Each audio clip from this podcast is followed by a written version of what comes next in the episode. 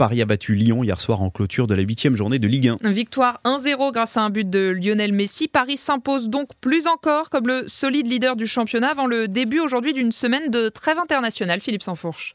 Oui, 22 points sur 24 possibles. Paris déroule en ce début de saison. Ligue 1, Ligue des Champions également.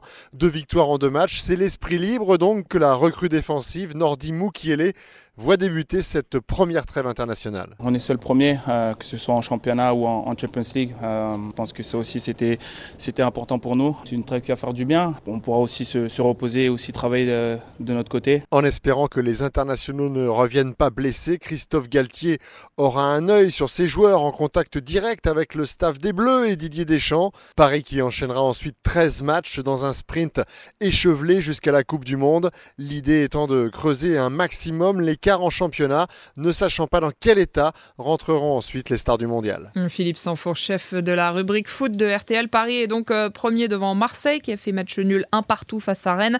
Lens quitte le podium après son nul 0-0 à Nantes. Lorient grimpe ainsi euh, sur la troisième marche. Les autres résultats d'hier, Monaco enfonce Reims 3-0, Brest s'incline 1-0 face à Ajaccio qui tient sa première victoire de la saison. Clermont battu par les Troyens 3 buts à 1. Angers s'impose à Nice 1-0.